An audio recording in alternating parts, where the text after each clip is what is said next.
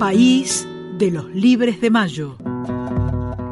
En Salta las noticias de la Revolución de Mayo, llegadas a mediados de junio, no fueron una sorpresa para los principales vecinos de la capital, pues don José de Moldes les había ya informado de los planes de los patriotas de Buenos Aires. Este cabildo debía ser general, por lo que se convocó al obispo diocesano, cabildo eclesiástico, órdenes religiosas, jefes de los cuerpos y vecinos caracterizados. Reunido el cabildo abierto el 19 de junio, la mayoría de los asistentes votaron a favor de la constitución de la Junta de Buenos Aires y del envío de un diputado por esta capital. El día 25 de junio, el cabildo se debía elegir el diputado.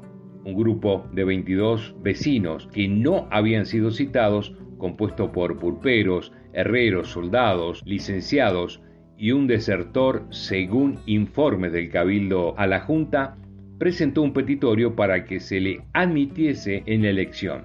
Se ordenó la expulsión. Los cabildantes protestaron y ante esta actitud el gobernador Isasmendi propuso que la reunión se postergase hasta el día 30, propuesta que el cabildo no aceptó. Y el gobernador mandó poner en prisión al alcalde de segundo voto, don Antonio Cornejo, y al síndico procurador Juan Esteban Tamayo. Para deliberar sobre estos sucesos que había puesto el vecindario en terrible expectación y temiendo que se pasara a actos turbulentos, se reunió el cabildo el 5 de junio.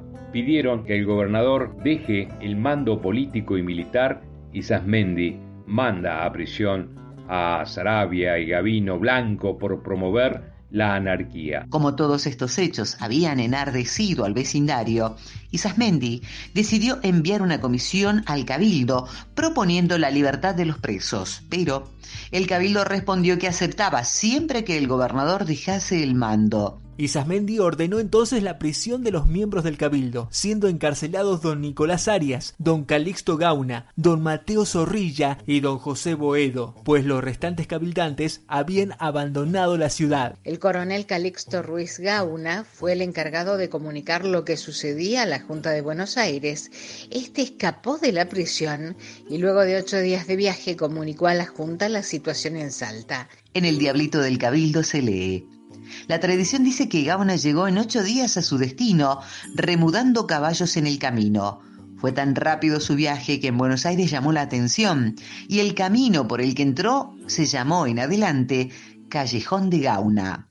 A su regreso conducía los despachos del gobernador interino dados por la Junta al doctor Feliciano de Chiclana, que se hallaba en marcha hacia el norte como auditor de guerra del ejército auxiliar. Chiclana, además de la misión de cortar en Salta la retirada de los realistas fugitivos de Córdoba, tenía la de hacer realizar la elección del diputado. No bien llegó Chiclana a Salta, ordenó la libertad de los capitulares presos, reuniéndose el cabildo para recibirlo el 23 de agosto. En esta ocasión se leyó el acta por el cual la Junta Provisional Gubernativa de Buenos Aires confería a Chiclana el mando interino de esta provincia, relevándole de este al señor Severo de Isasmendi. Faltaba realizar la elección del diputado. Esta se hizo en Cabildo Abierto el 29 de agosto, resultando por excesiva pluralidad de votos que el doctor Francisco de Guruchaga es el diputado electo de la capital. El 17 de diciembre el doctor Gurruchaga presentaba su poder a la Junta.